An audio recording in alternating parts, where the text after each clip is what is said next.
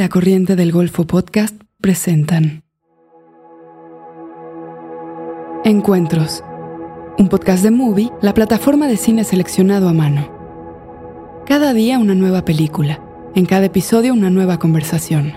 Entonces, con ese miedo yo creo que también hago las películas, ¿no? Como por esa necesidad de dejar como una memoria de mi familia, que a lo mejor es la que me ha faltado, no sé, pero pues mi hijo podrá saber cómo, cómo fue mi infancia gracias a Verano, ¿no? O cómo era la vida de sus tíos gracias al Carras. Las voces más destacadas de Latinoamérica y España se reúnen para compartir y explorar el cine que nos gusta ver. Creo que lo que más me interesa es como esa curiosidad y y esas oscuridades más que nada, o sea, oscuridades en el sentido de esa sensación de infancia de que hay como unos túneles eternos, como una especie de, existencialismo infantil que después uno por suerte aprende a controlar un poco.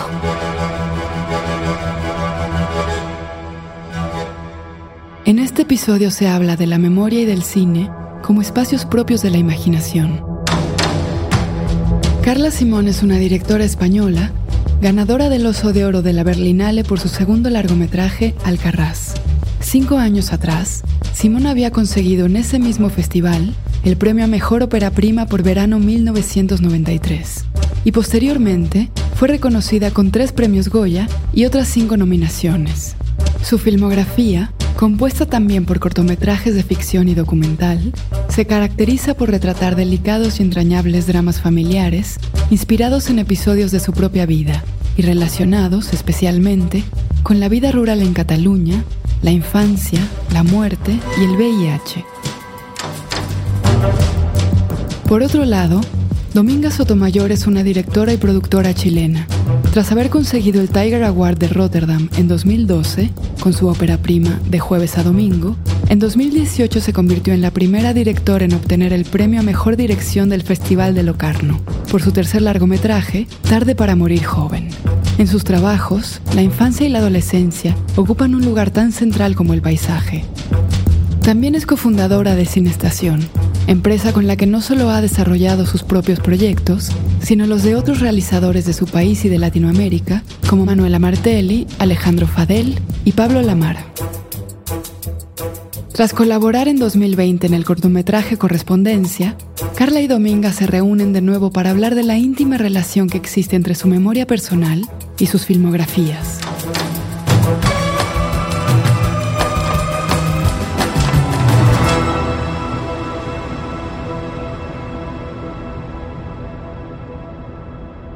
Hola. Hola, Dominga. ¿Qué ¿Cómo tal? Bien, siento que hace nada que nos vimos. Eso Qué te iba a decir. Nos Sí, vimos hace sí, cuánto, hace una semana. Una semana, ¿no? Sí, aparte fue súper sorpresa porque no sabía que, que, que nos íbamos a ver ahí. Eh, me encantó tu película, felicidades. Fue- bien. fue- y fue lindo. Venía pensando, ahora me vine en bus acá al estudio y venía pensando que, que es raro porque como que eh, se supone que nos conocemos mucho. Sí. porque nos conocemos como por, por estas cartas eh, que hicimos en Claro. correspondencia. Pero en realidad nos vimos en Nueva York y creo que era la segunda vez que nos veíamos Mm. en vivo. Sí, sí, era una sensación muy rara. Yo también tenía, o sea, cuando nos vimos en Nueva York pensé, sí, o sea, no hemos estado juntas así en el mismo espacio casi nunca. Sí, porque la, la primera vez fue en Rotterdam, ¿no? ¿Era? Que nos, que nos Que presentaron. nos presentaron. Sí, pero que también fue como muy breve, que tú estabas con una peli que habías producido, creo. Sí, Sí, no sé si fue en Rotterdam o en Toronto, pero fue muy breve, como mm, sí. en una sí, en, en. Rotterdam porque en, en Toronto yo no he estado, o sea que creo que Ah, fue ahí. Creo que, Sí, sí, creo que ya sí. tuvimos esta misma conversación. Puede ser. Puede ser, sí, sí, sí. Sí, como que siento que, que nos conocemos por las películas. eh, Sí, Conozco de tu vida también por las películas, eh, Claro. de, de tu infancia con tus dos madres. Eh, Vi hace poco tu último corto que fue eh, muy Sí. bonito porque siento que fue como una continuación también de las cartas que, Total. que nos mandamos. Sí, para mí fue muy, muy bonito este, o sea, como, bueno, cuando surgió, ¿no? Ese- esa propuesta de, de Miu Miu para este corto, eh, como que, bueno, claro, estaba embarazada y, y tenía muchas dudas de si tenía tiempo de hacer algo, ¿no? Porque estaba embarazada ya como de seis meses cuando me llamaron, estaba con toda la promoción de Alcarrás y sentía como que, a lo mejor no, no, era el momento para aceptar hacer un corto en tan poco tiempo, ¿no? Pero, pero luego me acordé de esas cartas que habíamos hecho, ¿no? Con, con tanta libertad y con tanto, o sea, con tanta espontaneidad, ¿no? Que a veces relacionamos como todo el cine con esa manera de hacer siempre con, ¿no? Que, que, que, requiere como tanto peso, tanta gente, tanto dinero, ¿no? Y pensé, pues a lo mejor puedo hacer algo un poco más libre, menos narrativo, ¿no? Y, y, que, y que exprese algo que necesito expresar ahora, que evidentemente iba a tener que ver con mi maternidad y que sin duda es como una, ¿no? Una continuación a esa pregunta que lanzábamos cuando nos escribimos de si se, si podría si se puede ser cineasta y madre a la vez, ¿no? Sí, yo me, yo me quedé con esa pregunta y después te vi la semana pasada con un bebé en brazos. Como, pues sí, ¿Qué pasó entre como, medio? Sí, pues tomé la decisión de que sí se podía. y es curioso porque en realidad eh, sentí como que me daba más miedo antes de, quedar, de quedarme embarazada esa, esa idea, ¿no? Porque fue quedarme embarazada y dije pues lo vamos a hacer, no sé cómo, pero yo no voy a dejar de hacer cine por, por tener un hijo, ¿no? Y, y, y, sí, o sea, como de repente me sentí como con una fuerza muy grande de poder, de poder hacer las dos cosas, aunque bueno, ahora Manel tiene cuatro meses y me doy cuenta de que realmente es mucho tiempo el que le dedico a él y que y que está siendo como, bueno, estoy haciendo malabares para llevar, bueno, pues toda la promoción de Alcaraz, haber terminado el corto y todo, y pensar en escribir, ¿no? O sea, como que no, no es fácil, yo creo, pero, pero sí, sí se puede, ¿no? Realmente.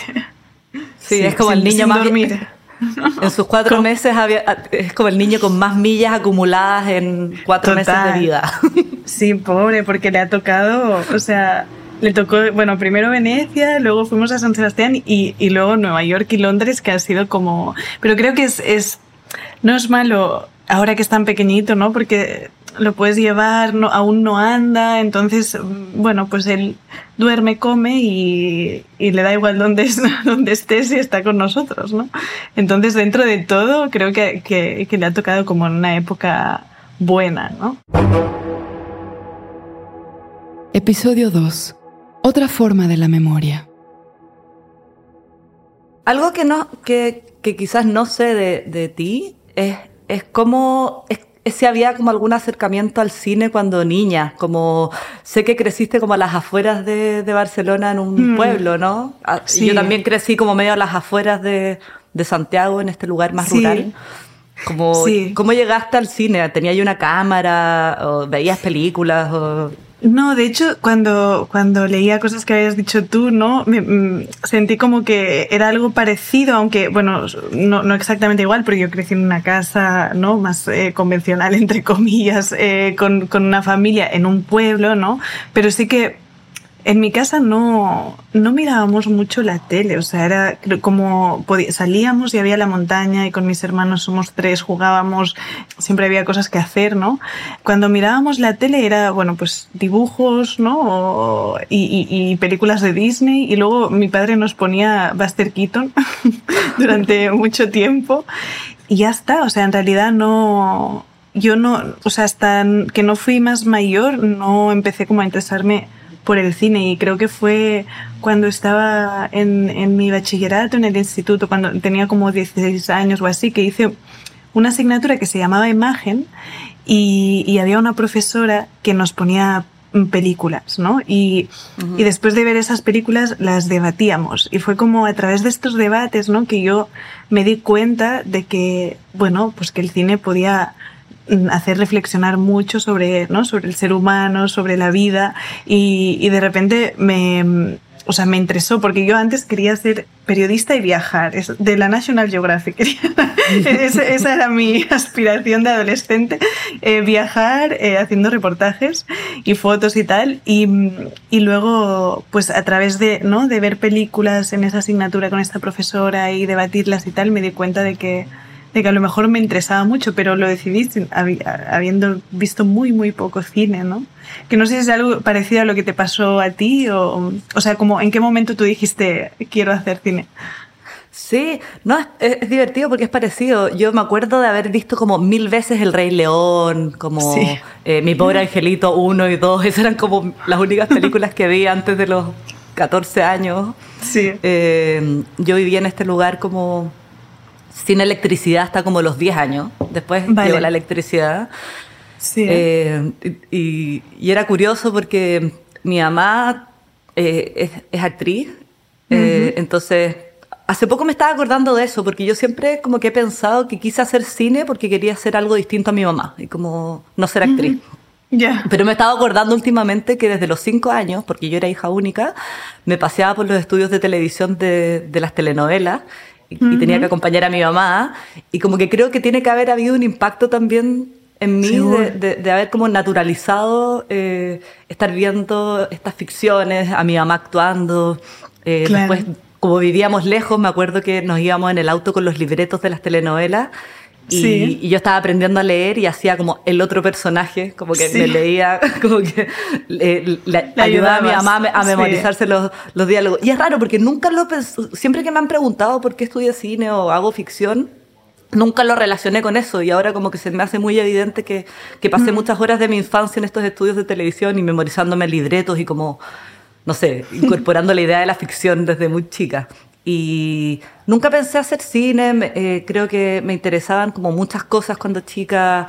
Después llegaba a mi casa y no podía ver esas telenovelas donde actuaba mi mamá porque no teníamos electricidad, entonces era como muy absurdo, como que pasaba el día en los estudios de, televisión, pero no tenía televisión en mi casa. Y ahora me estaba acordando que igual tiene que haber influido bastante en hacer cine y hacer ficción.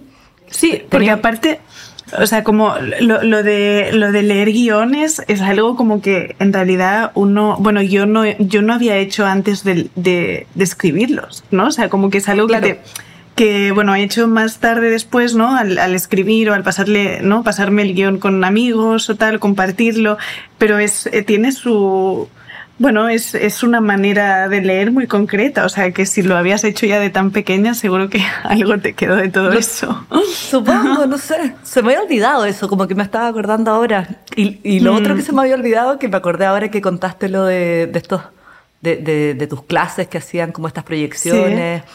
Es que también cuando tenía como 16 años nos pidieron hacer un, un trabajo en, en el colegio y a mí me daba mucha vergüenza hablar en público, entonces quise hacer un video. Y me acuerdo que hice un video, que es como quizás el primer video que hice en mi vida, sí. que era como sobre el conflicto palestino-israelí. Entonces, entrevistaba. era como para la clase de historia y entrevistaba a gente en, en, la calle y terminaba como muy artístico, como con unos niños en un balanceándose en un en un no sé, era una cosa muy cliché, pero me dio risa acordarme de eso, que quizás es lo primero que hice. Había un niño como en un columpio, una voz en off. bueno, es, es curioso de estas primeras creaciones. De, o sea, yo sí me acuerdo como de ser de, de, pequeña, como de tener una necesidad de crear muy fuerte siempre, ¿eh? pero no, no solo como con cosas de, de, de cine, sino con cualquier cosa, que luego investigando cuando escribía Verano, eh, eh, investigando un poco sobre cómo los niños que se han enfrentado a la muerte, cómo, son y bueno, como ¿no? a nivel psicológico y tal, eh, leí que muchos niños que que habían tenido como ese contacto con la muerte de pequeños eran niños muy creativos porque tenían como una necesidad de dejar algo y dejar huella, ¿no? Mm. A través de sus creaciones. Entonces, eh, sí, me pareció como bonito y es verdad que, que yo de pequeña, o sea, siempre estaba haciendo algo, ¿no? Eh, y, pero claro, en, me regalaron mi primera cámara cuando tenía 18, que ya era cuando había decidido o sea, yo no estudié eh, cine desde el principio, estudié comunicación audiovisual, que era algo un poco más amplio, pero era como en la parte, digamos, de la educación pública, pues lo que se parecía más eh, al cine, ¿no? Entonces, con esa primera cámara aprendí muchísimo, claro, grababa mi familia, básicamente, ¿no? Pero, mm, pero claro, te das cuenta, o sea, porque cuando preparaba el Carras volvía a remirar estos vídeos, porque para mí los vídeos domésticos son algo como muy, muy inspirador, ¿no? Y, y tienen como una frescura que muchas veces rodando, eh, normal no lo no puedes conseguir, ¿no? Pues lo revisaba y pensé realmente, o sea, aprendí muchísimo, ¿no? De, de estas filmaciones, de, de, encuadrar, de buscar, de cómo colocaba la cámara, no sé, o sea, era, fue un aprendizaje ahí como sin saberlo, ¿no? Porque básicamente estaba filmando a mi familia y esas comidas familiares, ¿no? Sí. Y ahora no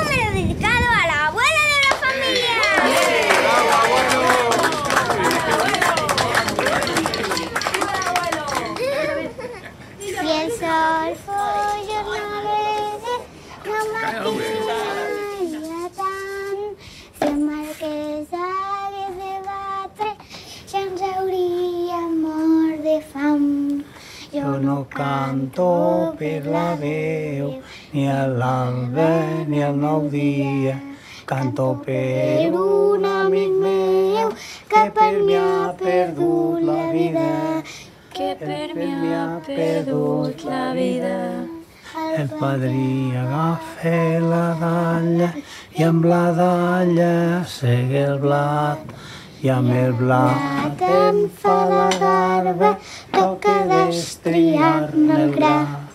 Jo no canto per la veu, ni a serè ni a marinada, canto per la meva terra, terra ferma, casa mare, terra ferma, casa mare. Acabamos de escuchar un fragmento de Alcarrás, de Carla Simón. ¿Y hay algo de esos, eh, eh, hay algo de esos registros que usaste como inspiración para Alcarrás? Como escenas que se parezcan a esos videos o cosas así? Bueno, o sea, fue más como una reflexión, porque para mí siempre es importante como...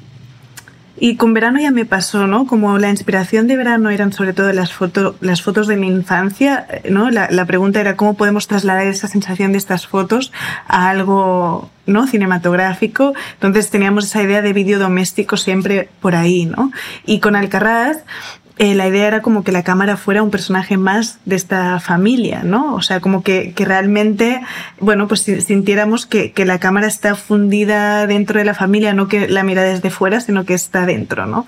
Y para eso, pues estuve, era más como una investigación como para entender un poco qué era de estos vídeos que a mí me llamaba tanto la atención, ¿no? Y es verdad que cuando filmas vídeo doméstico hay una interacción, ¿no? O sea, como esa cosa de la cámara es uno más, es verdad, porque yo era una más de la familia, entonces hablaba con ellos, ellos miraban, me hablaban. Claro, esto cuando filmas una, una ficción o lo incorporas a través del guion o esta interacción con la cámara es muy rara, ¿no? Pero sí, Sí. que creo que lo, lo- lo más importante que sacamos de ahí fue, fue el sonido, ¿no? O sea, como esa cosa de cómo cuando filmas a tu familia hay muchas cosas que quedan en off, ¿no? O sea, que tú, puedes estar filmando a un niño y oír la conversación entre dos adultos al lado y de, y de lejos oír una música y estar tocando no sé quién, ¿no? Entonces, como esa, esa idea de, de muchas cosas pasando a la vez, eh, que para mí era muy importante para el Carras al tener tantos personajes, pues esa, eh, la, la sensación en el vídeo doméstico está ahí todo el rato y es muy bonita, ¿no? Mm. Sí. Hay algo también como un poco random en, en el, en lo Ujú. doméstico que es bonito, Sí. eh, que es interesante. Yo cuando hice Tarde para Morir Joven, partió de un, de un incendio real que ocurrió en esta comunidad en la que yo vivía. De hecho, el punto de partida de, de la película fue el final, fue el incendio real que, que pasó Mm. el año como 91, que yo tenía como 5 años. Que son las Y- imágenes de, de de estos. Sí, desde correspondencia. Sí. No, y me acordé de esto porque esos videos no los hizo mi familia, los hizo una vecina. Ah. Que, que- que es una vecina de Brasil que siempre estaba con una cámara de VHS filmando todo y el día del incendio también salió a filmar. Y lo que, lo que yo encontré como muy, muy alucinante de, de su registro era como... eh, eh, es como cuando un turista va, va filmando por la calle y no es consciente de lo que está encuadrando y, y Mm. tiene que ver también como con todas estas capas que surgen de un brazo de un niño en primer plano, una Mm, situación de unos adultos al fondo, eh, y como, nada, me acordé por lo que me decías, Sí. como de muchas cosas pasando al mismo tiempo y como, Sí. como de un encuadre como involuntario. Y eso para mí igual fue como un- una inspiración para componer los Mm. encuadres de, de Tarde por ir joven y pensar que estaban pasando como muchas situaciones en distintos Sí. como capas y también cosas fuera de cuadro y que incluso un espectador podría elegir dónde fijar la, la vista y, y ver mucha gente ha visto dos veces tarde para morir joven y me dice qué raro cambiaste mucho el montaje y yo creo que esa- como que siguieron otras cosas en el cuadro y eso como que me fue medio involuntario pero me interesa como esa Ah, dispersión en esa- total, y es, es muy interesante lo que dices porque eh, justo, eh, justo esta semana pasada hicimos como una conversación en una cosa que, se, que organizaban ah, en Barcelona con, con Lucrecia Martel. Y claro, ella, esa idea de la simultaneidad la trabaja mucho a través de, del sonido. De hecho, para mí como su cine es como muy inspirador en ese sentido, ¿no?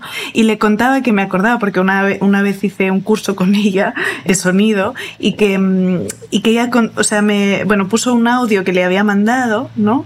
Y me hizo salir como a la pizarra a dibujar un, como un esquema, ¿no? De, de, de lo que pasaba en esa conversación, de lo que, de lo que se estaba contando. Era una conversación que había grabado con mi abuela, parecida a la, a la que también puse en correspondencia. Eh, no, en, uh -huh. en, sí, en correspondencia la puse, sí. sí. Y entonces, bueno, yo dibujé esta, esta cosa y era como lineal, ¿no? Y ella me dijo, ya, pero si te fijas la, la música donde empieza, ¿no? Y la música empezaba en, en un momento dado de la conversación, o sea, como que realmente con el sonido uno podía darse cuenta que había muchas capas, ¿no? Entonces ella hablaba como de esa idea de, de, del volumen que tiene el sonido, que la imagen en realidad no la tiene porque es, es plana, es bidimensional, a menos que hagas un poco lo que tú haces eh, en, en, en esta peli, que es como jugar con ¿no? Con el cuadro, con que pasan, pasen más de una cosa, o algo ahí al fondo, algo en primer plano, ¿no? O sea, a menos que, que juegues con esa cosa de, de niveles en el plano, eh, uh -huh. la imagen es algo como muy selectivo, ¿no? En cambio, el sonido, aunque no quieras, lo oyes, ¿no? Y, no puedes y tiene como ese. Claro, entonces tiene ese, ese volumen que también con esa idea de que pasen muchas cosas a la vez, que creo que, que es algo que, que tienen mucho en común tarde, tarde para morir joven. Es que está, es tan, es tan largo el tan título que siempre sí. Y bueno, que tienen Perdón. algo en común con, con, tu peli y Alcarrás, ¿no? O sea, en ese, sí. ese trabajo de, de, de, la simultaneidad y también de, de la coralidad, ¿no?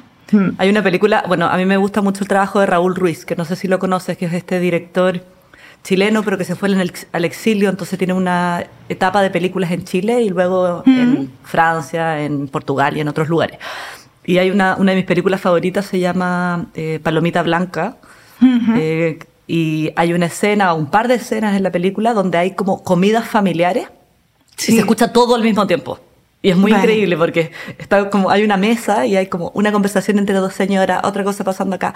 Y uno realmente tiene que poner atención para ver qué quiere escuchar, porque todo se está escuchando al mismo tiempo. Como esta claro. idea en el cine de que, que, que, está en pulcro, ¿no? Que hay un diálogo mm. que, que, que, aparece y, y, nada. Para mí es como muy inspiradora esa película claro. porque me parece muy, muy realista en, en, en ese sentido. De, sí, de la dispersión pues, y de la, de la complejidad de la vida. Se llama Palomita blanca. Palomita blanca. La complejidad de, de, de, de, de las situaciones sí. de la vida, bueno, ¿no? Pero, ¿Por qué el cine tiene que ser tan simple si en la vida estamos como pensando 800 cosas al mismo tiempo claro. y estamos escuchando y decidiendo qué escuchar? Exacto, y porque en realidad, o sea, las conversaciones en el cine no transcurren como en la vida, o sea, son como muy, muy ordenadas, ¿no? De uh -huh. alguna manera, o sea, como que, que no sé, que, que, escribir un guion en realidad es ese ejercicio de ordenar un diálogo cuando en realidad en, la vida, ¿no? Como estamos haciendo ahora, pues vamos para aquí, para allá, nos pisamos, tal. Entonces, eh, los diálogos son mucho más desordenados, ¿no? Sí, y eso no, vida... no pasa tanto en las pelis. Intermedio. Movie, la plataforma de cine en línea que presenta una selección con curaduría. Películas increíbles, interesantes y hermosas de todo el mundo. Obras maestras del cine, retrospectivas de directores, programas especiales, estrenos exclusivos y selecciones de los principales festivales de cine del mundo. Siempre hay algo nuevo por descubrir. Para ver lo mejor del cine en streaming, visita movie.com diagonal encuentros y prueba movie gratis durante 30 días. Esto es mubi.com diagonal encuentros para obtener 30 días del mejor cine gratis.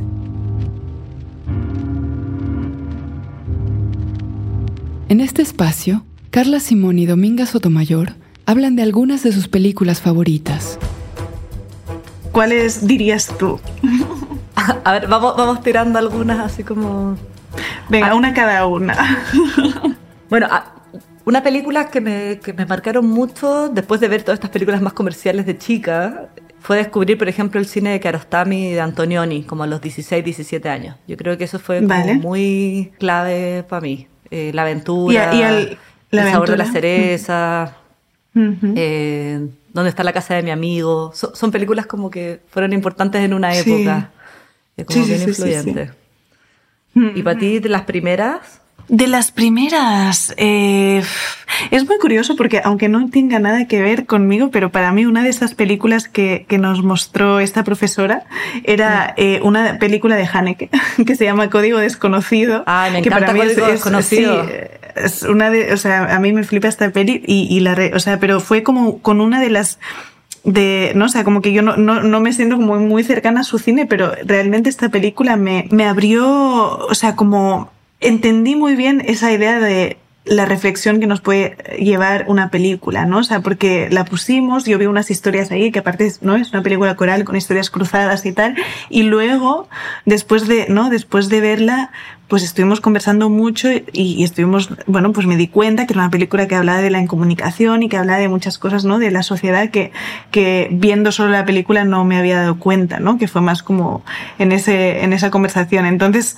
sí, para mí fue como una, una peli ahí muy, muy clave que me voy a acordar siempre de este visionado, ¿no? Es que bueno, creo que esas películas y también el cine un poco de, de Kiarostami y de Antonioni que yo te decía son películas que a como que muestran como el lenguaje del cine antes que la historia, ¿no? Como, como que hay una Mm, reflexión mm. política y emocional a través de la Mm. puesta en escena. De hecho, yo Código Sí. Desconocido la, pa- la pasé la semana pasada en clase.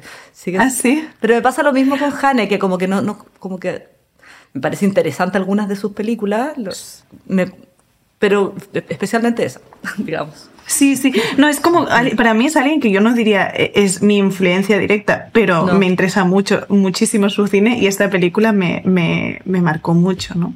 Y luego, bueno, eh, para mí, eh, Kiarostami también con todo el tema de los niños y cuando vi dónde está la casa de mi amigo, que aparte me acuerdo que la vi en la tele, un día en casa de mis abuelos sin saber qué era. Y, y, y me quedó ahí dentro y luego, luego entendí por qué, ¿no? O sea, luego vi que era Kiarostami, que tal y cual, ¿no? Pero pero en un inicio no. Y luego yo al principio de descubrir el cine, digamos, ¿no? O sea, cuando empecé a ver cine, vi mucho Buñuel. O sea, Buñuel me, me, que ahora también, o sea, no tiene nada que ver con lo que yo hago, pero en su momento me atrapó muchísimo todas sus películas. Sí, sí, sí. ¿Y, y tuviste como algunas películas así como importantes para las tuyas? O sea, como para, para de jueves a domingo, por ejemplo. Para el juego de domingo no me acuerdo de ninguna en particular, pero sí de algunas películas como que, lo, que vi como antes y que me, que me interesaron mucho. Por ejemplo, eh, no sé si viste una película que se llama Una pareja perfecta de Nabuhiro Suba. A Perfect Couple. Ah, no, no. Son películas no que me acuerdo visto, que pero vi- me gusta él. En esa época Sí. estaba como muy, no sé, iba a los festivales de cine so- solo en estudiante de cine, iba en Chile o iba al Mm. Bafisi, que en esa época era como Sí. súper importante para nosotros y veía como tres películas diarias, no sé, a los 20, Claro. me acuerdo que fue una época bien como Sí. inspiradora y me acuerdo haber visto esa película, o me acuerdo haber visto la primera película de, no sé cómo se dice el, apell- el apellido, Valesca Grisenbach o... Sí, ay, esta peli es increíble. Longing. La del chico que Que se vive enamora con una. mujeres. Sí, sí, sí, sí. Esa- Bueno, a mí Esa ella me película, encanta. eh, ella y me encanta. western y también. Western, sí, sí. western me encanta. Mm, Eh, me acuerdo, a ver qué más. Bueno, una película que quizás que vi después de De Jueves Domingo, pero que recomiendo mucho porque, bueno, a mí me encanta. Se llama A Swedish Love Story, que es la primera película de Roy Anderson, que creo que es como Ah, una de mis sí, películas no favoritas. Yo nunca la había visto y la vi, no sé, en el Bafisi Mm, también, después. una retrospectiva de Roy Sí. Anderson. Es muy, es muy interesante porque es este como romance entre dos adolescentes, pero están tratados como, si, como con mucha verdad y con mucha como honestidad. y- eh, Sí. Pero al mismo tiempo hay todo como un mundo, un trasfondo como de adultos medios viciados, locos. Y es una película bien formal y ácida. Creo que para Tarde para Morir Joven sí, sí fue como una inspiración esa película. Claro, Bueno, yo para. Alcarrás, o sea, con el tema de la coralidad, eh, yo para Alcarrás me, me vi muchas películas corales, ¿no? Para, para entender a ver cómo... Y para mí una de las más importantes fue El árbol de los, de los suecos de Hermano Olmi, que es una película coral eh, ambientada en un sitio rural. Sí. Es preciosa, te la recomiendo mucho porque es como... O sea, es de una poesía increíble y cómo está construida la coralidad para nosotros escribiendo el guion fue muy, muy interesante. Y luego otra peli coral que para mí fue, eh, bueno, que, que, que, que podría diez mil veces es eh, Cuento de Navidad de Deplechan. Bueno, a mí Deplechan Mm. me gusta mucho, pero ese cuento de Navidad es como, bueno, que es que trata la, ¿no? las relaciones familiares con esa ironía que están no sé, tan ácida y a la vez eh, es tan trepidante también el ritmo de cómo pasan las cosas, el montaje es muy loco, o sea, no sé, eh, y cómo, y cómo se, se aproxima a, a, lo humano y a lo familiar mm, me gusta mucho de, de Plechán. ¿no? Eh, también creo que tiene una familia muy grande. Total, inspirado por la familia. Sí, y luego, de, so, o sea, para, para verano sí que... Que hice como ese, ese, ese momento de ver muchos coming of age de, ¿no? de niños y tal.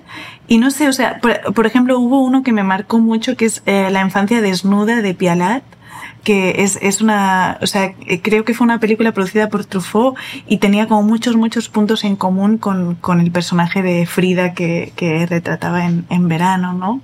¿Cómo se llama eh, esa película francesa de una niñita que se muere su mamá? Que también pensé ah, Ponet. Ah, Ponet. Sí. Ponet. Sí, es sí, sí, de Jacques Doyon.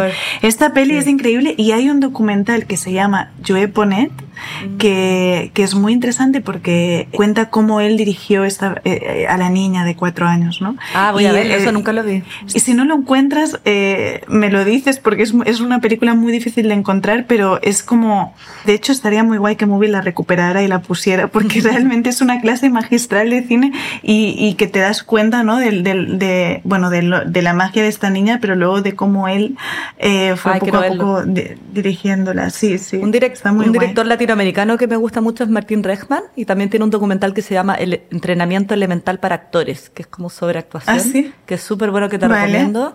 Y si no has visto sus películas, no, creo no que fueron, fueron, como muy... Vale. Creo que nos influyeron a todos los, los latinos, o al menos a, ¿Sí? a mí mucho, eh, como sí. Silvia Prieto o Rapado, Los Guantes uh -huh. Mágicos. Como que te recomiendo mucho las películas de Martín.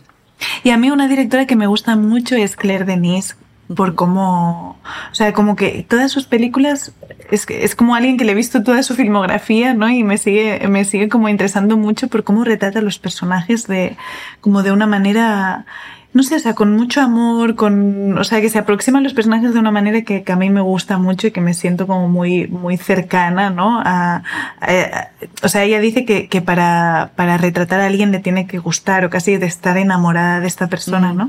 Y se nota mucho, creo, en cómo, en cómo filma y también porque hay una sensualidad también en su cámara que es muy bonita, pero que se nota como ese, ese amor que siente hacia los personajes, ¿no? Y eso me parece muy guay. Sí, me encanta, me encanta el trabajo de Claire Denis y también creo que para mí es eh, muy como, no sé, motivante ver las películas de Chantal Ackerman y ahora que estoy haciendo clases sí. y que las vuelvo a pasar, como que me, me sí. ha reencantado mucho como de volver a verlas. Uh -huh. eh, nada, no sé. Eh, aquel querido mes de agosto, ¿la viste de Miguel Gómez? Ah, sí, me, me encanta. encanta. Eso, Esa es quizá, una de mis... No me acuerdo cuándo la vi, pero seguramente fue inspiración para en general, sí. ¿no? Es como una película muy... Para, para mí también. No sé si sí. para bueno, tarde, pero algo. Por el, como retrato de un, del sitio, ¿no? O sea, como esa sensación de, de un pueblo, o sea, de la vida en un pueblo. Eh, para mí me la dio mucho esta película y, y, y para mí fue inspiración en, en, para las dos, ¿eh? O sea, como que no tiene nada que ver, pero en cualquier caso como esa manera de retratar eh, el sitio, el ambiente, los personajes, ¿no? Que, que forman parte de, de esa, bueno, esa sensación, o sea, yo la vi y, y sentí que estaba en mi pueblo, ¿no? Uh -huh. que, que es algo como que, que, que me parece muy bonito, ¿no? Y, y, para mí también así reciente me gusta mucho dos italianos, el trabajo de Alice Rochbacher, ¿no? Sí, con me. El País de las Maravillas y tal. Me acordé y, de esa película de... con tu película, creo que La Maravilla tiene sí, algo de Alcaraz, ¿no? Sí, porque hay, sí, hay algo en lo rural también italiano, español que se parece, ¿no? Y, sí. y con, no sé, en, en, con la luz que retrata ella que me gusta mucho, sí. Y luego también el trabajo de Jonas Campiño que, que creo que se llama así, eh, que hizo Aquiambra, Aquiara, Ah, no, Jonas Capiñano, sí. Campi, Capiñano, ah, ca, Capiñano Jonas, se llama. Sí, Eso nunca, sí. nunca sí, vale. Jonas pues, Capiñano. Eh, Qué buena es Akiara. Pues me... Akiara me gustó mucho. Su última película me parece muy increíble. el trabajo que hace con esa niña y esa familia. Sí, es muy buena.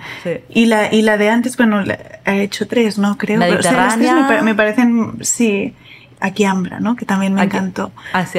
Que es, que es muy bonito, ¿no? Como los personajes de una película se pasan a la otra y sí. no sé, y, y, su manera de trabajar con, con actores que, que, no son profesionales me parece muy, muy guay, sí, sí. Segunda parte.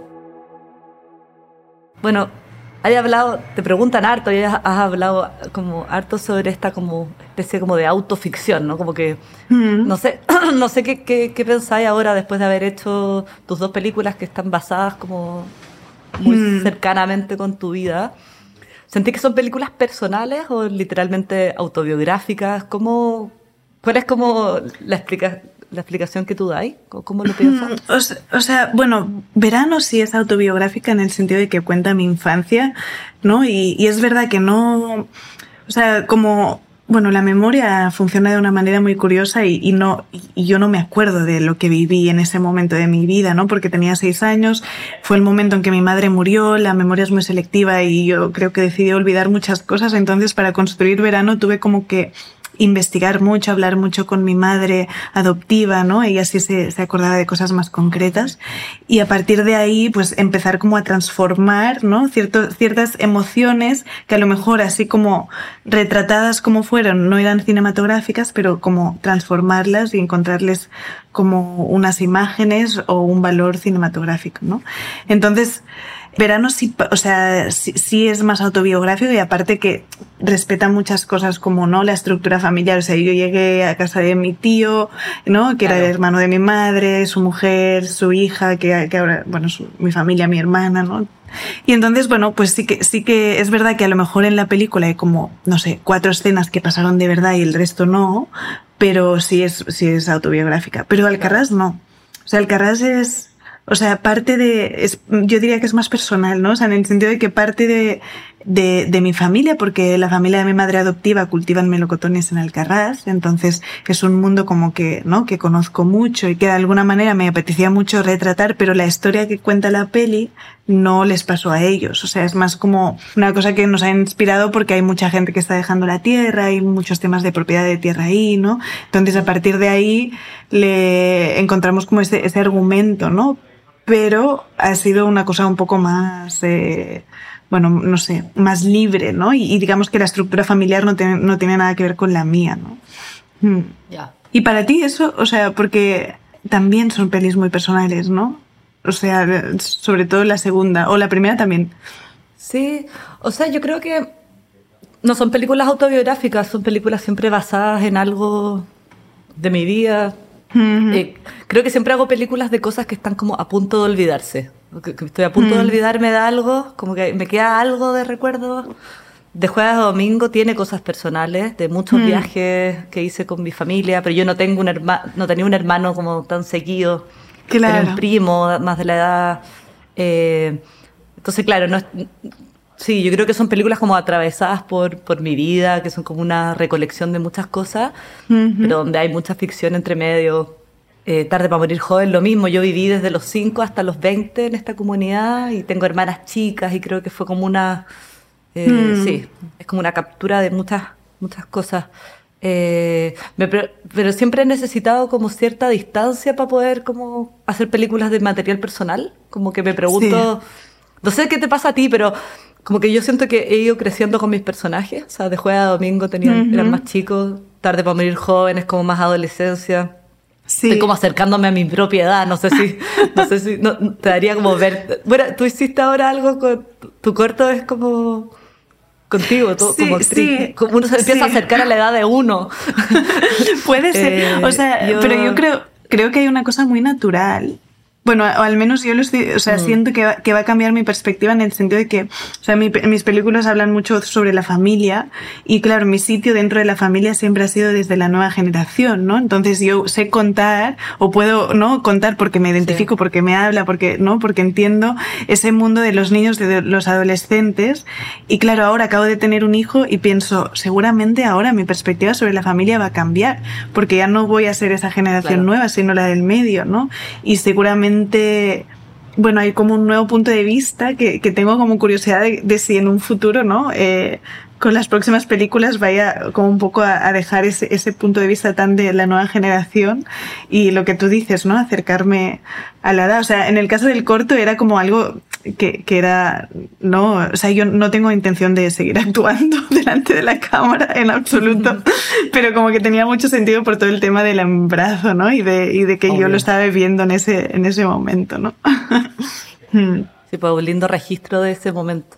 Sí, Em, sí, sí, sí, total. ¿No te pasa que, que creéis que como que se va a agotar en cierto momento como, como la memoria para las películas? Sí. O, que te deje interesar hablar de tu infancia. Es algo que yo me he preguntado de mí misma también, como que ahora que estoy escribiendo un nuevo proyecto.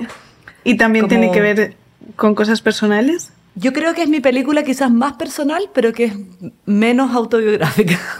Vale, bueno. Eh, es, una película que viene más como de los sueños, como de un espacio más imaginado, eh, que conozco menos, que no, es en lugares donde yo crecí, con personas que yo conocí, pero es como muy personal en, lo que siento que, que me ha ido pasando en los últimos años o sea, bueno, para mí siempre es necesario como que yo sienta un vínculo muy fuerte con lo que sea que, que quiero contar, porque te pasas mucho tiempo con eso, entonces mejor, mejor lo, mejor lo sientes desde dentro, ¿no? Pero sí que, sí que es verdad que, o sea, yo ahora estoy como con otro proyecto que sí que vuelve a ser bastante personal, pero después de este tengo la sensación de que creo que me apetece como separarme un poco, pero, pero es algo que siento que pintar, pintar, pintar, escribir poemas. Sí. No, pero fuera, fuera, fuera, no, pero fuera, fuera de, talla, como dice un chileno. ¿No te pasa que a veces, porque leí hace un tiempo un libro que se llama eh, Mi pasión y mi condena, o La pasión y la condena, que es como que yo hablaba ayer con una amiga y le decía como, qué suerte que tu trabajo sea tan cortoplacista también. Es como, creas algo, lo haces, lo expones o lo vendes y ya está. Yo siento como que tengo como la mente como capturada por lo menos tres años más de esta próxima película. Entonces como que soy víctima de mi propio proyecto. No, no, sé si te pasa a veces. A veces digo que ganas de pintar acuarelas y... Total. Yo, yo, muchas veces, cada vez que acabo una película pienso, me he equivocado de arte. O sea, me gustaría estar haciendo otra cosa que no... Porque sí, porque te pasas tanto tiempo preparando algo que luego llega el rodaje y es tan corto que yo tengo una crisis siempre del copón porque, porque ¿no? Porque has dejado tanto tanto, tiempo en esa preparación, pasa todo tan rápido, tomas decisiones tan rápidas en el rodaje y luego yo estoy traumada durante unos meses, ¿no? Durante, es muy difícil. Cuando... sí, es que hay un, hay un proceso que es como el entre películas, que es como saltar de un mm. barco al otro, es como que es difícil no mm. ahogarse, ¿no?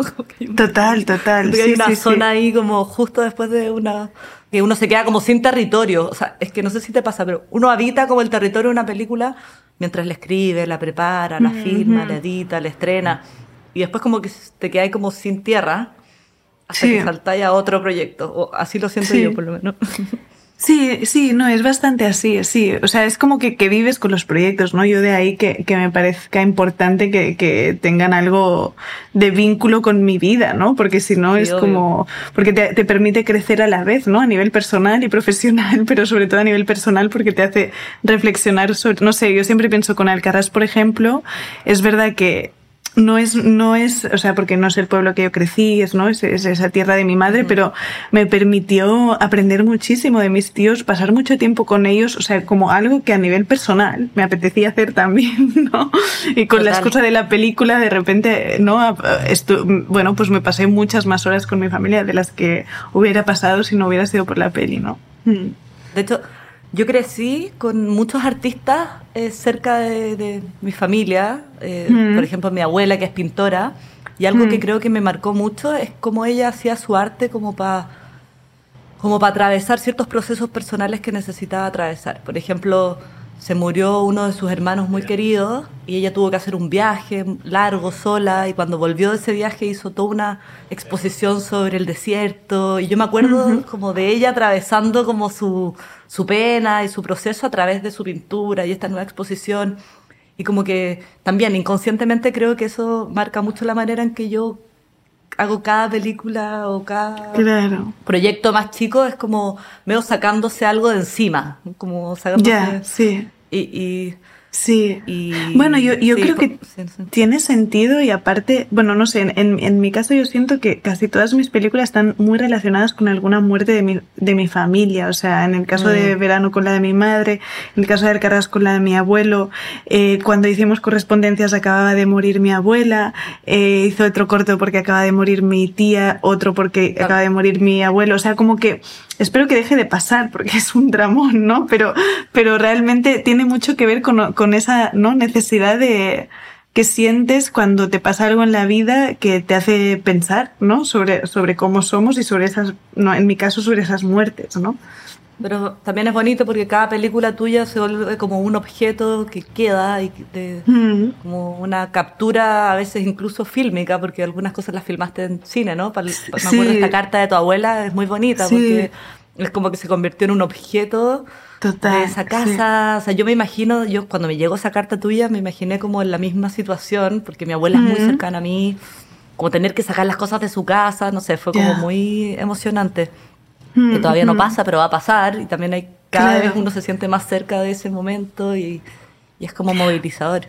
Sí, no, que está, que, que al final tiene que ver con, con la memoria, ¿no? O sea, para mí, y ahora que hice esta, ese, ese pequeño corto, ¿no? So- como hablando de mi madre, pero en realidad que es un- una carta para mi hijo, ¿no? Eh, para que sepa que existió esta abuela que no va a conocer, me hizo reflexionar mucho sobre, ¿no? Sobre mi necesidad de hacer cine también con esa idea de dejar una memoria, porque a mí me falta, o sea, como mis padres murieron cuando yo era tan pequeña, yo siento que me falta mucha memoria familiar, que nadie me va a poder contar, ¿no? Entonces, no sé, cuando vi, vi tu, tu material, ¿no? De, de, de, de, tu- de tus abuelos, ¿no? En, en correspondencias y tal, o sea, a mí, yo tengo casi cero material de mi familia y siempre siento que me, que me encantaría tener más. Entonces, con esa, con ese miedo yo creo que también hago las películas, ¿no? Como por esa necesidad de, de dejar como una memoria de, de mi familia, que a lo mejor es la que me ha faltado, no sé, pero, pero con, con esa cosa de, pues mi hijo podrá saber cómo, cómo fue mi infancia gracias a Verano, ¿no? O, o cómo, o cómo era la vida de sus tíos gracias al Carras, ¿no? Mm. Qué lindo. Es súper interesante encuentro cuando uno hace eh, películas sobre la infancia, que, que esas películas como que empiezan a reemplazar tu propia memoria. O sea, para mí Mm. ahora mi infancia se, se ve como tarde para morir joven o como de jueves a domingo. Es como que es como una falsa memoria que, que, que- que Sí. como que em- empaña esa otra memoria más frágil que está detrás. No sé, es un Sí. ejercicio muy extraño en que las películas se vuelven como tu, La tu- tu memoria. memoria. Bueno, porque dicen que cuando, tú- o sea, que los recuerdos en realidad, cuando recuerdas, recuerdas la última vez que recordaste, no recuerdas Mm. el, eh, el original, o sea, el origen de tu Mm. recuerdo, sino la última. Entonces, por eso la memoria es tan frágil en el sentido de que se va transformando todo el rato, porque es como, ¿no? Que o- o cuando lo recuerdas, pues, mm, bueno, pues eso ya no recuerdas exactamente lo que fue.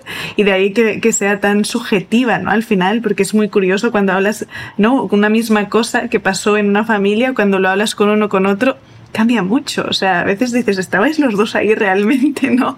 Y es porque, Sí. bueno, pues, pues eso se va transformando ah, también con la necesidad de cada uno, ¿no? De, de- de- del relato que quiere hacer cada uno, ¿no?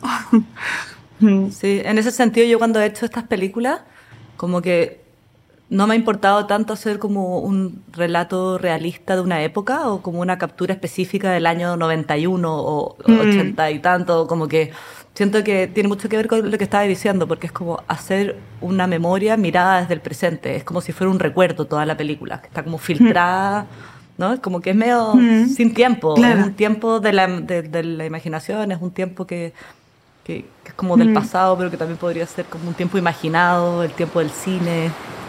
Asseyez-vous, Cricket. Faites pas craquer vos dos comme ça, vous savez que ça m'énerve.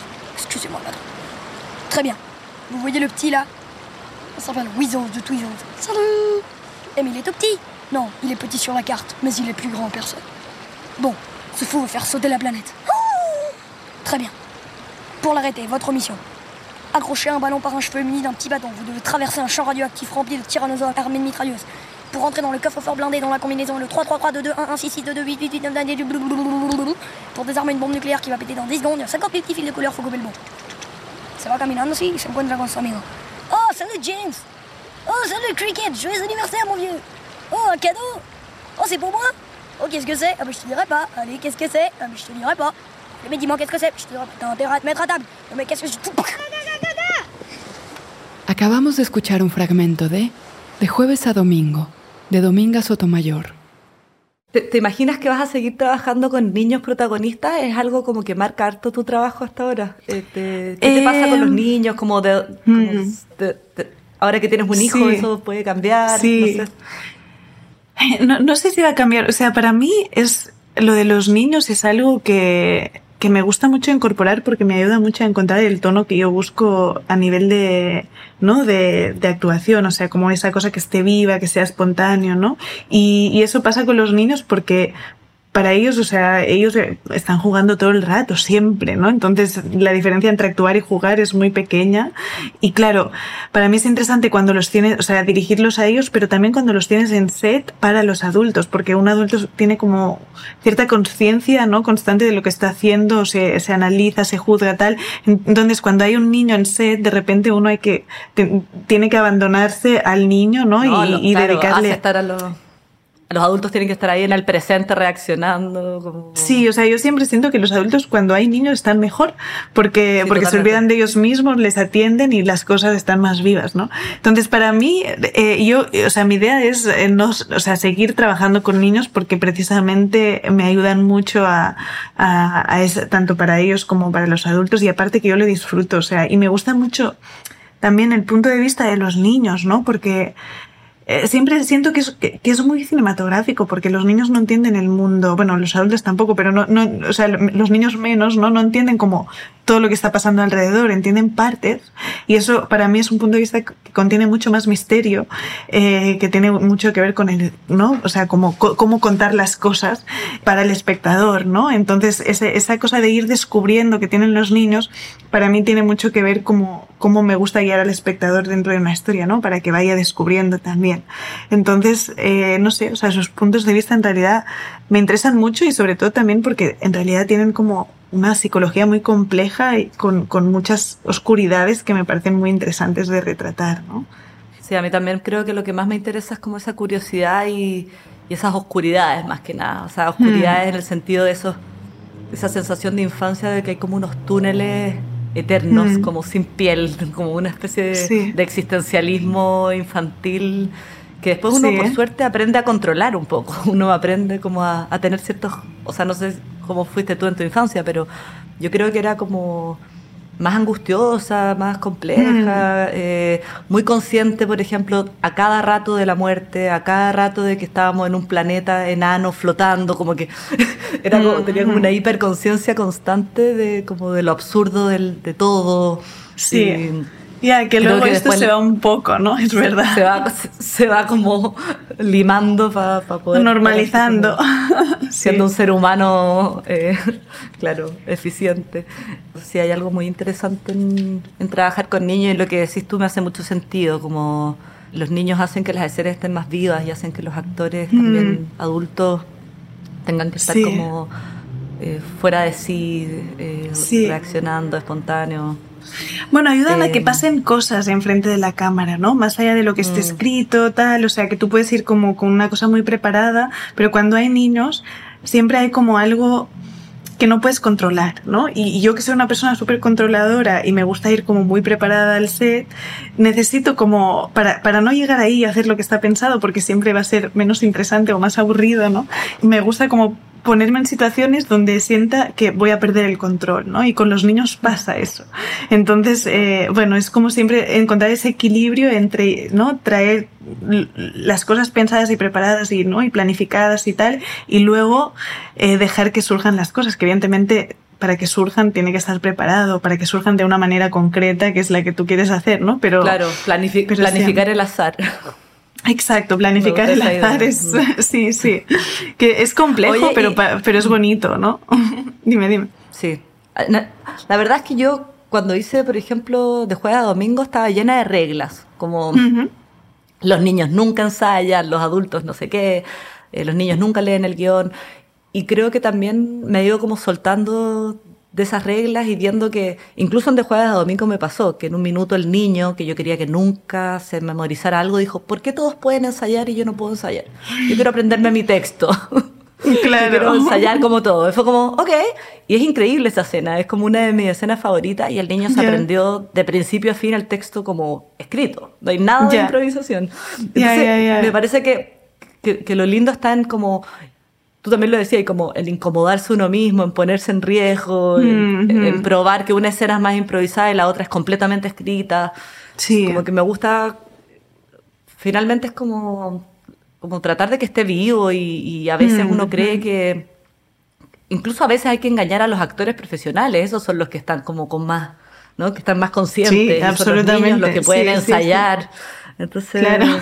no sé, creo que uno no Sí. puede tener tantas reglas, tiene que ir que como No. un juego de idas y venidas y No, y con los niños creo que es que no, no hay una manera de hacer las cosas y también depende del día. O sea, de repente tienen un día súper lúcido que todo sale a la primera y luego hay otros días que, es que están del revés y no hay manera. Entonces, para mí, ¿no? Lo importante es como tener muy claro el tono que buscas, ¿no? Es como, vale, yo quiero que esto Mm. esté vivo, ¿cómo, cómo lo hacemos? Y darte cuenta cuando no lo está, porque a veces no lo está.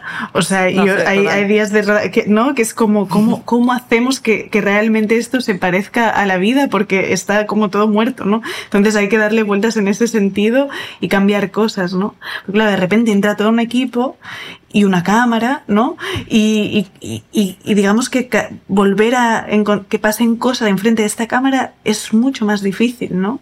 Y, y yo me preguntaba cómo, cómo encuadras tú, ¿no? Porque tengo la sensación de que es como una cámara que está ahí, ¿no? Observando y que, y que, y que como que tolera mucho que, que, que, que, que, bueno, pues que estén trozos de cosas, ¿no? O de cuerpos. y, ¿no? Y, y- que, y que encuadra, bueno, pues de, de una manera como muy de Sí. observo, ¿no? Y, y, y delante de la cámara pasan esas cosas que están tan vivas, ¿no? O sea, tiene harto que ver con lo que decís tú, porque para mí, quizás en eso sí se diferencia un poco más nuestro trabajo, que yo siento que Sí, tu cámara. creo que mucho. Sí, sí, tu, sí. Mm. tu cámara más participa, está como más viva, como un personaje. En mi, en mi caso, siempre como que es, es un poco más distante o un poco Mm. más eh, invisible. Eh, Ujú. Me gusta esta idea como de crear un sistema, que muchas veces es un Ujú. sistema de repetición y que la vida se pone en marcha al frente. Entonces, como se, se evidencia que ese fragmento que uno está eligiendo no es capaz de contener todo, pero me gusta cómo se, se pone como, como la vida en acción frente a, a ese, a ese sistema, a ese fragmento. Eh, no sé mucho, no estoy tan consciente. Como que creo que de jueves a domingo era mucho más evidente para mí que, que elegí un sistema, que era un sistema casi matemático, en el que la cámara podía estar en solo cinco posiciones del auto y se iban a ir repitiendo, se iban a ir repitiendo esos planos y eso, la repetición también permite ver como la desintegración y la transformación. En ese caso, por ejemplo, de este auto que partía como muy perfecto de vacaciones y terminaba siendo una casa desmoronada donde los asientos ya no eran Mm. asientos y eran camas. Eh, Me gustaba mucho la idea de este sistema como muy preciso de observación, que, que era un poco como testigo de, la- de esta vida puesta al frente, ¿no? Y en, en Sí. Tarde para morir joven yo creo que hay más una mezcla, hay como... Está eso, están esas repeticiones, esos espacios, que son espacios que, que básicamente creo que son los espacios y la naturaleza la que mandan más la cámara que los personajes. No son cámara, la cámara no es como que no sigue tanto a- Ujú. al humano, sino que espera, ¿no? Es, es como que el Sí, espacio es- sí, es, tan sí. importante como el humano, por decirlo así. Es como que estos humanos están fundidos con el espacio. Y una de las cosas que para mí eran muy importantes en Tarde para Morir Joven era como entender esos límites borrosos entre naturaleza y personas, entre interiores y exteriores. Quizás no tenía claras todas las escenas al principio, pero sí tenía muy claro que quería jugar como con esos límites como borrosos entre interior, exterior, naturaleza, humano, animal. Entonces yo creo que viene un poco de ahí la, la- la puesta en escena, que claramente, por ejemplo, eso determina que la cámara no esté siguiendo a las personas, sino que la cámara está y las personas son como un árbol, ¿no? Claro. Es como un árbol, una persona Sí. o un caballo tienen como la misma jerarquía en ese espacio. Y claro, entonces yo creo que en Tarde para Morir Joven como que mezclé un poco esos, esos momentos más estáticos y más estables, donde se repiten mucho los planos, y otros momentos que son más libres, que tienen mucho que ver con este, estos VHS que te contaba, que, que me inspiraron, que- donde es como que hay algo muy bonito de lo involuntario, creo, que para mí Mm. había algo muy interesante con esta cosa involuntaria de muchas capas, de muchas cosas pasando al mismo tiempo, y que Mm. es como si yo estuviera casi registrando lo, lo menos interesante o lo más aleatorio de, de esa vida ahí. Sí, sí, sí, claro, no, es que no tiene nada que ver con, con tra- cómo trabajamos nosotros. Porque sí que, claro, para, para nosotros siempre hay como, bueno, para mí es muy importante esa cosa de acompañar a los personajes, ¿no? Y desde Claro. la emoción. Entonces, em, la cámara siempre es, siempre es como que está con ellos y de hecho era muy irónico en Alcarrás, ¿no? Porque, claro, es un sitio como que es muy espectacular, ¿no? O sea, en el sentido de que es, muy curioso, porque claro, no es una naturaleza salvaje, es una naturaleza construida por el hombre, hay todos esos árboles, es muy llano, le llamamos como el, Far West catalán porque tiene, bueno, esa cosa como de que hay tanto cielo ahí, ¿no? Y tiene montañitas que parecen el Far West, o sea, como que el paisaje es, es imponente pero estábamos como, ¿no? O sea, en vez de mirar hacia el paisaje, hacia esas cosas como muchas veces como muy bellas, ¿no? Estábamos siempre cerca de los personajes, ¿no? Que para mí era una manera como de intentar contar esa historia desde dentro de una familia que vive ahí y que no idealiza el mundo del campo porque lo vive y lo, y lo sufre, ¿no? Entonces, eh, un poco como premisa, o sea, yo con Alcarrás me, me di cuenta de que realmente colocar la cámara es una cuestión casi filosófica, ¿no? De, de cómo tú te aproximas a, a lo que quieres contar y desde dónde. Entonces, en nuestro caso era, queremos contar esto desde estos personajes y sus emociones, ¿no? Entonces hay que estar cerca y no siempre vamos a estar mirando lo bonito, sino los vamos a estar mirando a ellos para comprenderlos, ¿no? Y esto fue, fue algo bueno, pues, pues interesante, ¿no? Porque a veces era casi una lucha interior de por qué no estamos filmando eso, que es lo bonito, y estamos, ¿no? En otro. Y, y con, con verano, o sea, para mí, como la gran diferencia entre verano y, y Alcarrás fue sobre todo el tema del punto de vista. Y con verano probamos una cosa que para mí es maravillosa, muy difícil pero maravillosa, que es esa cosa de filmar largo, ¿no? O sea, como ese, esos planos secuencia, que al final la película no es radical en ese, en ese sentido porque cortábamos y editábamos y, y, no siempre era plano secuencia, pero había muchas escenas que las rodábamos en un plano, ¿no? Desde el punto de vista de la niña, pero en un plano. Y esto te da como una sensación de presente, ¿no? De estar ahí, en este sitio, con ese personaje, muy fuerte, porque no hay intervención, ¿no? O sea, de, montaje, no hay corte.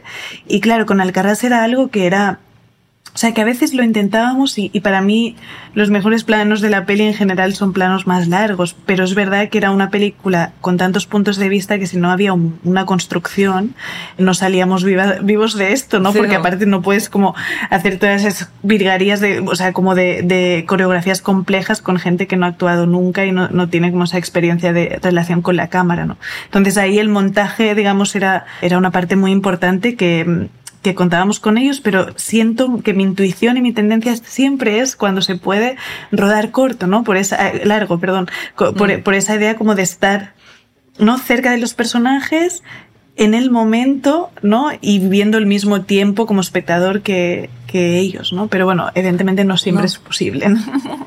No, pero mm. súper interesante porque, claro, tenemos como una manera bien distinta de, de filmar mm. finalmente. O sea, son proyectos sí, que vienen sí, de un lugar parecido.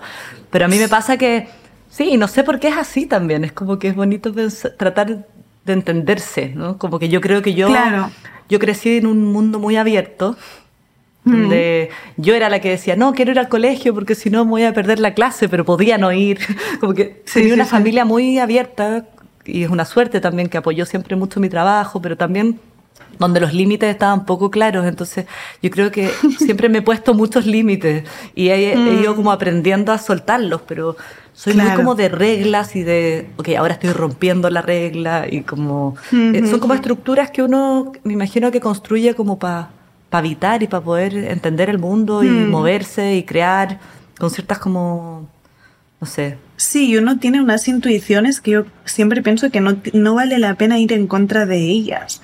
También. Algunas sí, porque, porque quieres, ¿no? Pero luego, o sea, como en el sentido de que, por ejemplo, yo tengo la intuición de firma, filmar corto siempre, ¿no? O sea, estoy muy cerca de los rostros. Y muchas uh -huh. veces me cuestiono a mí misma de por qué vuelvo a estar ahí. O sea, que, o sea es algo como que no, me sale. Yo, to, yo todo lo contrario. Y, y creo que tiene que ver, no sí. sé yo quería ser arquitecta hasta, hasta como los 17 años pensé que iba a estudiar arquitectura. Entonces, como que ah, sí. siempre me, siempre como que parto de los espacios o de la naturaleza uh -huh. o de la forma del árbol y no de uh -huh. dónde, dónde están los personajes, pero me interesa mucho claro. documentar la emoción de los personajes, pero desde la relación con el espacio.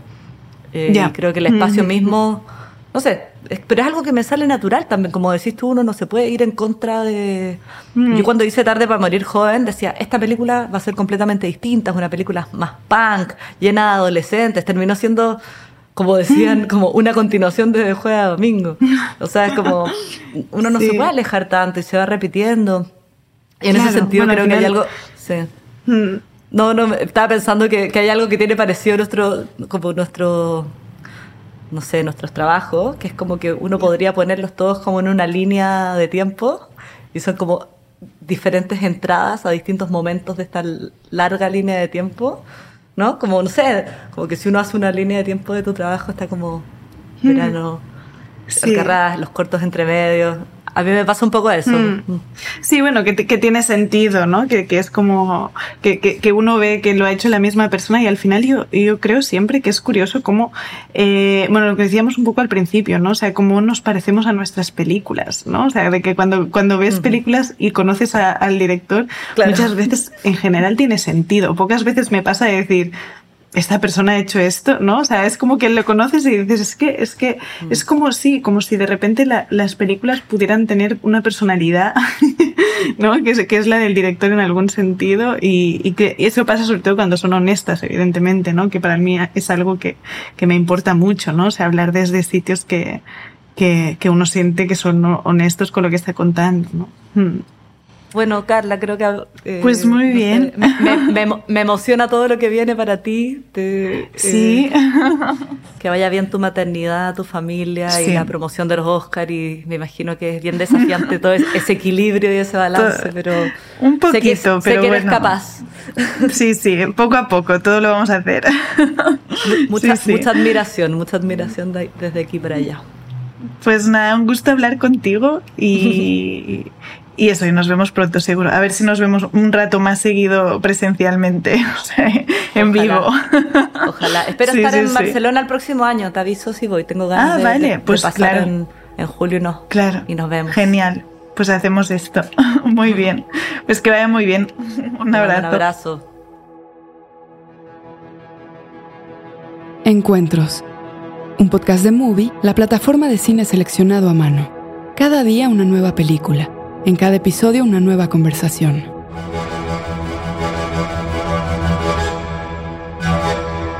Escucha otros episodios de nuestra tercera temporada de Encuentros, The Movie Podcast, con Laura Mora, Fernando Busoni, Laura Paredes, Manuela Martelli, Vladimir Durán, Verónica Ginás, Valeria Luiselli y Lola Arias.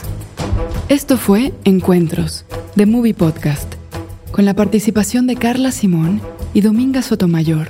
Idea, FK Karel, Sandra Gómez, John Barrenechea y Ricardo Giraldo.